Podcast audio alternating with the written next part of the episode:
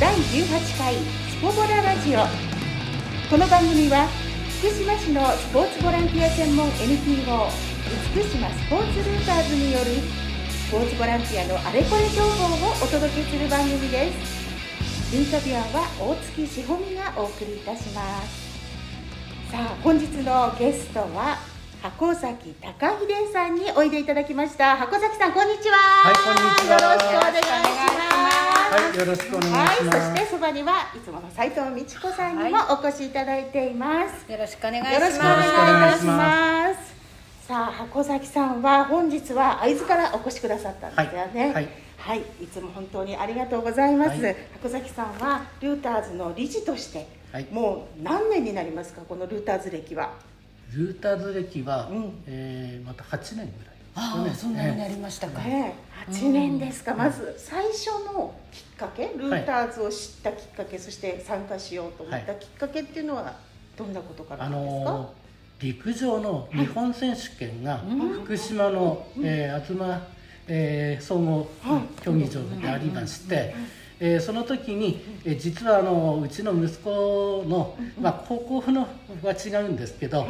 えー同級生とか先輩がですね、えーたまたまあの日本選手権出てたんです。えおー。それで、えーその応援に行ってたんですけど、その時に、まああのーまあ、その子たちが出てない時にですね、えー練習場見てたりとか、はいはい。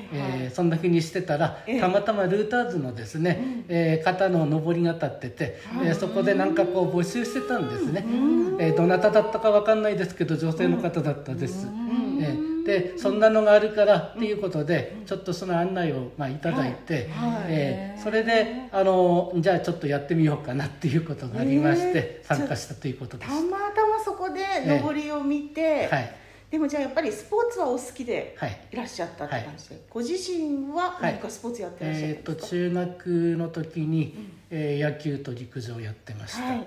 で高校はその流れで陸上やってました、やっぱりで職場に入ってからは、はい。まあ、野球とソフトボールっていうこと、うん。じゃあやっぱりスポーツが大好きで、はい。ずっとスポーツとともに。はい。そうですね。でその時もお子さんが高校生で陸上をやってらっしゃったぐらいの時だったってことですね。そうですね、うん。まあ、あのその時は、はい。えーうちの子がもう大学に行ったところでしたであのその日本選手権に出た子たちも、うんもう大学生になってまして、なるほどね。すっごい雨の日でしたよね。ええ。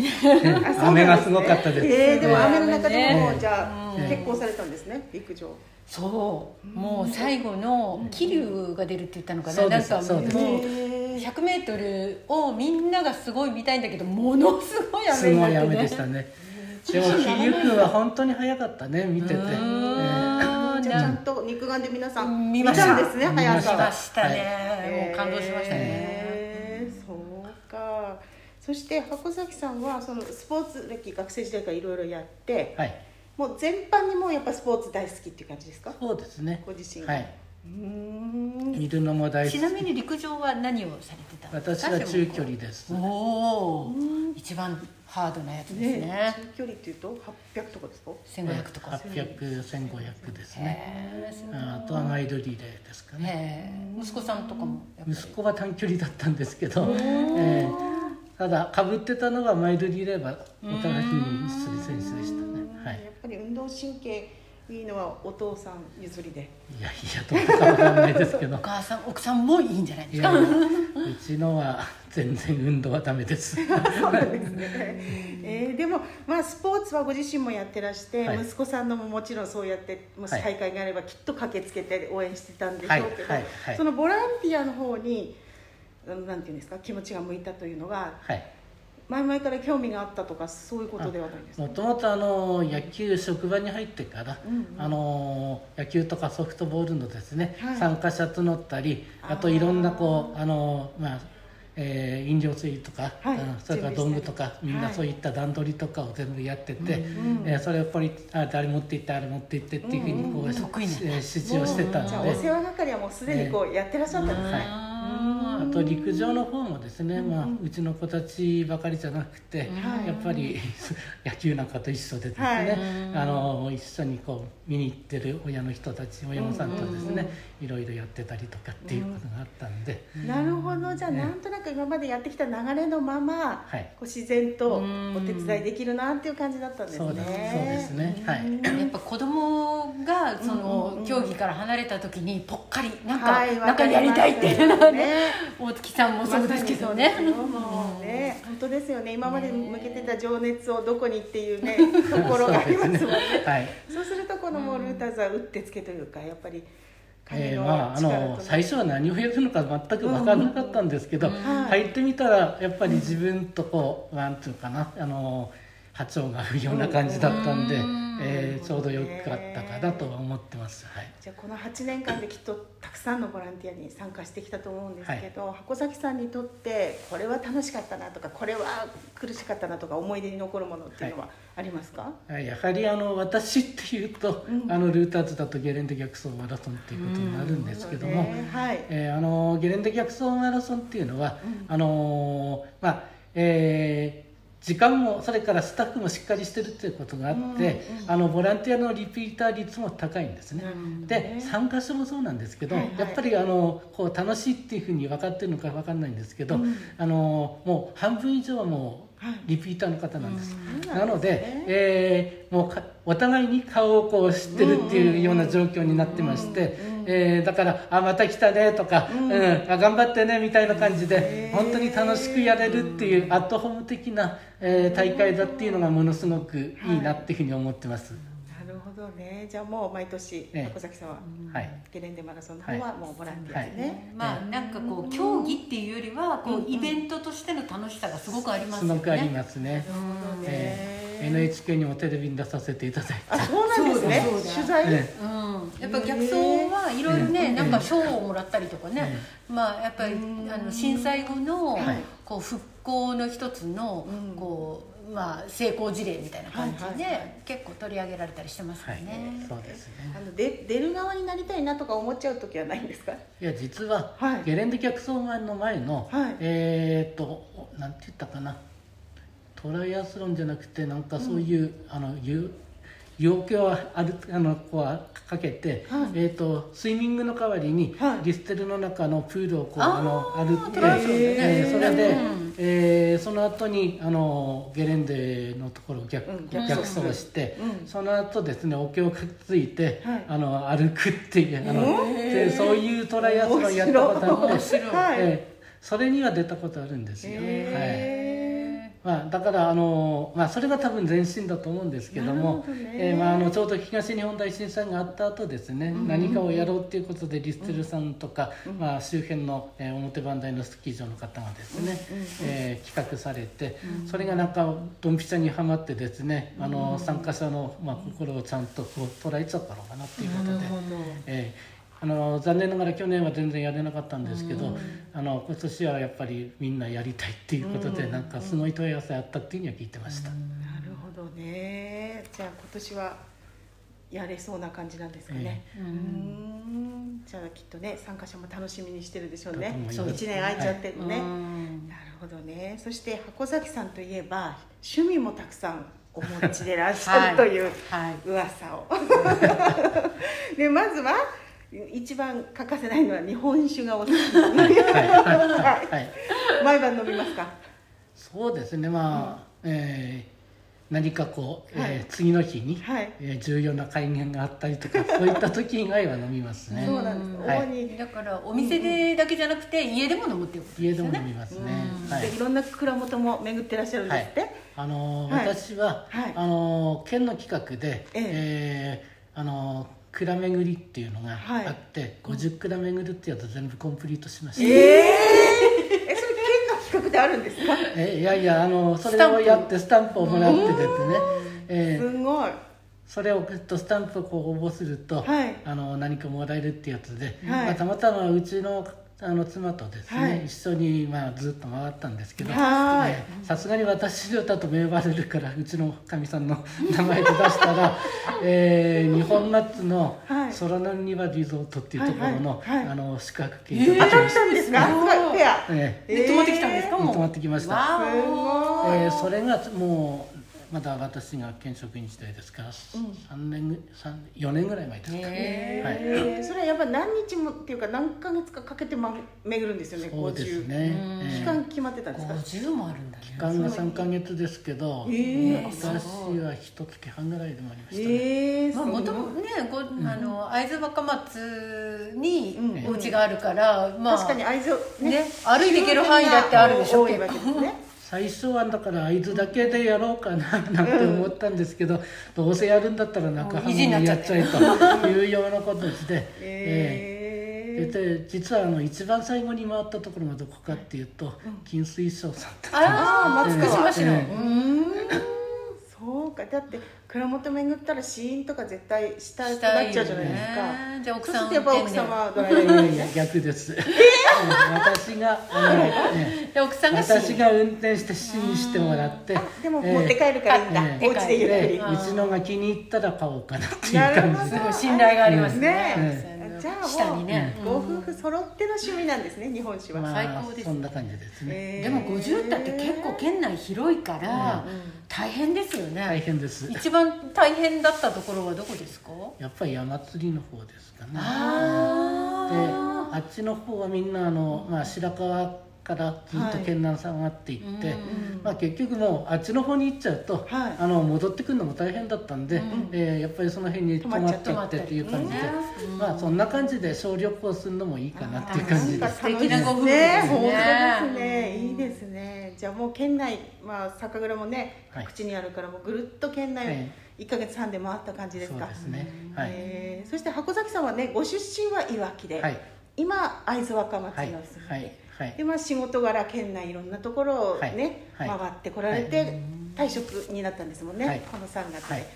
い、ろいろまあお住み住んだのはでもそうでもないですか？はい。福島郡山住んだ場所。若松そう。通ええたりもします住んだのは、うん。えー実ははい。若松と北方と、うん。それから福島といわきだけですかうね、んあとは通って、はい。うん。それぞれやっぱ地域の良さいろいろまあお酒のね良さもあるでしょうけど、うん。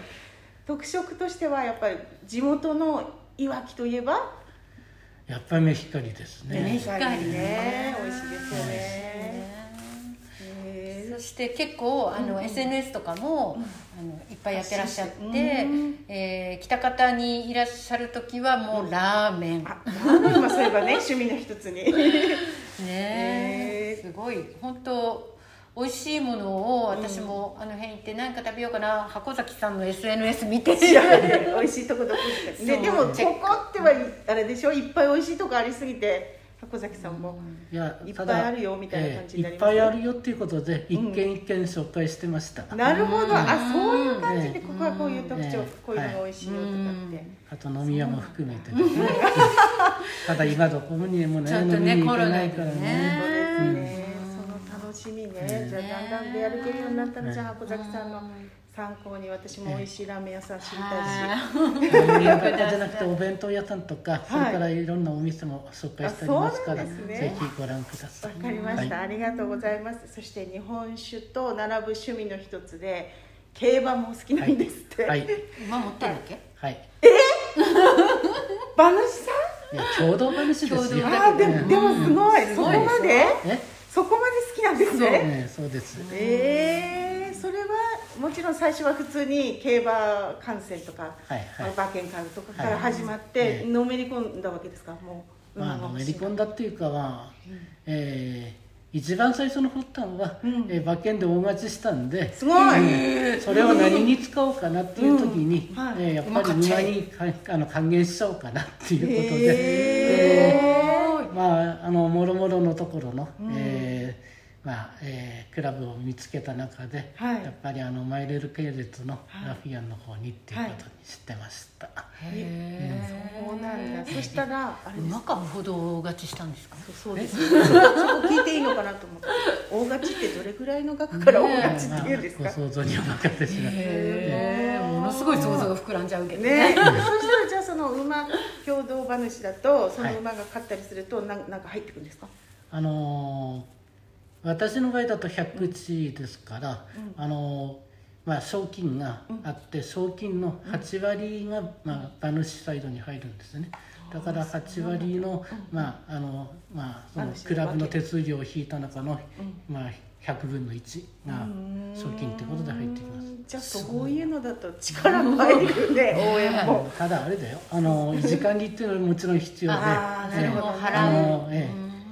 うん。まあえー、と馬お馬さんの餌代だったり、はいはいはい。はい保険だったり、うん輸送費だったり、そういうのもろもろかかるうんでもプラマイで言うとちょっとプラマプラプラスプラ今回の馬はもうプラスになりますね。あすごい。えー実はあの今年のはい。オークスっていう G1 があるんですけど、それを私のも勝たせていただきました、じゃあもうみんな聞いてれば分かっちゃうけどすごいね何歳馬ですか？あ3歳馬で、ユーバーレーベンっていう馬なんですけど、えユーバーレーベン。えードイツ語でドイ言うとツ語っぽいね。生き残るっていう意味なんです。ほえーなんかコロナ禍でなんかそういうのっあーいいですてなかなかいいですよあねじゃあ名前でか、ええ。ね買おうかなっていう人もいるかもしれないですうよねなんか、え次出走するのはいつの感じですか？ーいつでしょうね。今度はもう秋でしょうね G1 買っちゃったんで、えー早ければ、えー秋の秋華賞トライアルのローズステークスあたりでしょうかね。えーなん買っかちゃおうみたいな。しかしいろんな趣味があるから、ええもうお忙しい感じですよね。ねね。競馬はチェックしなきゃいけないし、夜は飲む楽しみはあるし、そしてねこうやってボランティアにも参加されてて、ねお忙しいですね。体一つじゃ足りないぐいらい。やいやいや。まあその方が張り合いあるんでもともと私ネズミ年だっていうことが分かってるんですねちょこちょこ集中項目っていうの。はなるほどね、そしてまあいろんなまあね趣味をお持ちですけれどもやっぱり今日はねボランティアにちょっとお話をね、ね。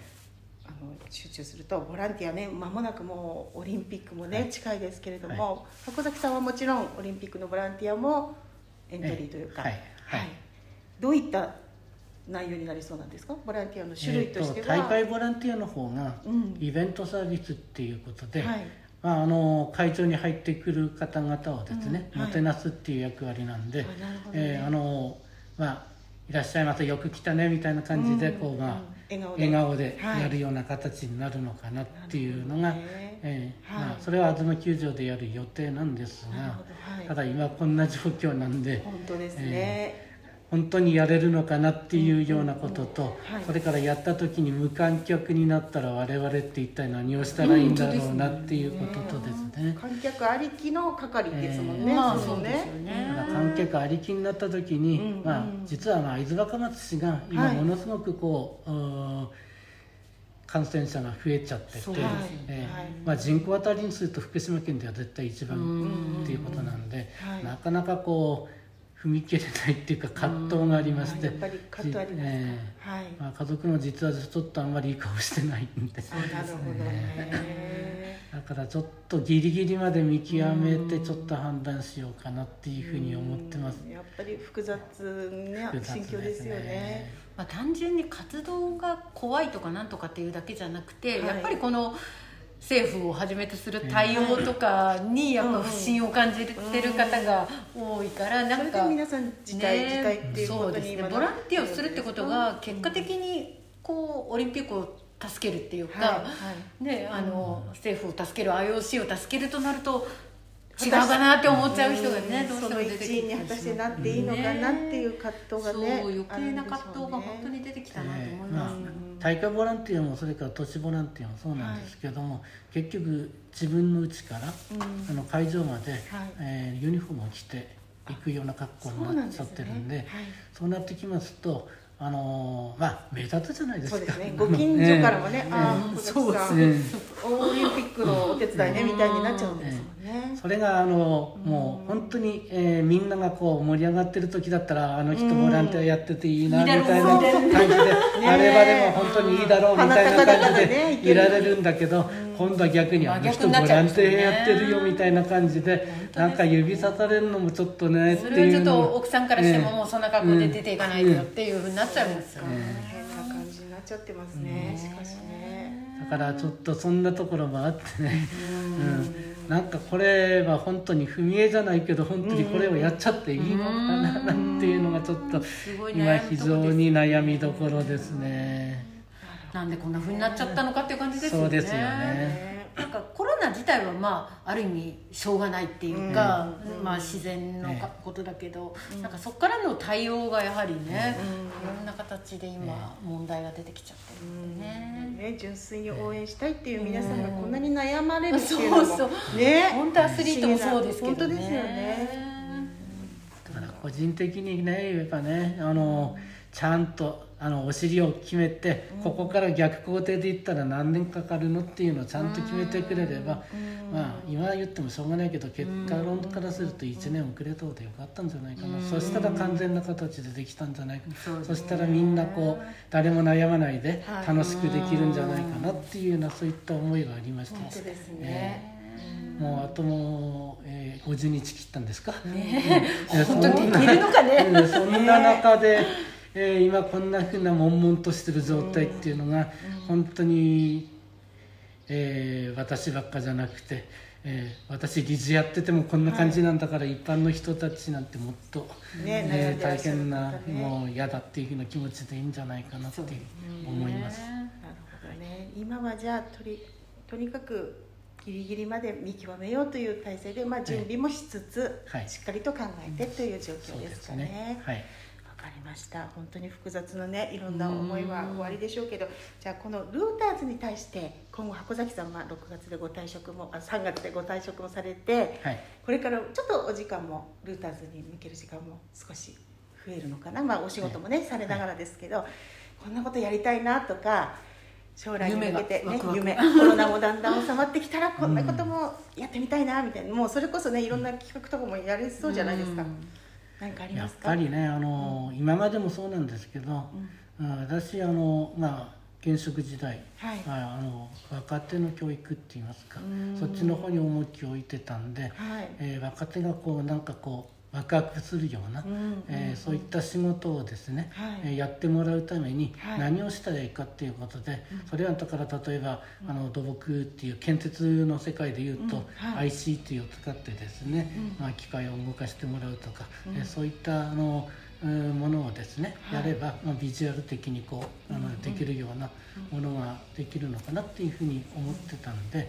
あのそれと同じように、あのボランティアについても、今どっちかというとルーターズもですね、はい。えーまあ、私よりも上の方がまだ現役で頑張っていらっしゃるような、そんな状態なので、えーそれをちょっともう少し底辺拡大するためには、あの若い人たちがですね、はい。えー魅力それからあの興味を持って楽しいっていうふうにですね思って自ら率先してできるようなですね体制を作れるような形になれば一番いいかなというふうに思ってます。若手をね心強いです。本当ですね、うん、これからねどんどんワクチンも進んでねコロナが落ち着いてくれば、またどんどんとルーター活躍の場が広がっていったと思います。よろしくお願いいたします大きな力が発揮できるんじゃないでしょうか。そうねはい、はい今日は本当にありがとうございました。はい盛りだくさんのお話楽しかったです。ありがとうございました。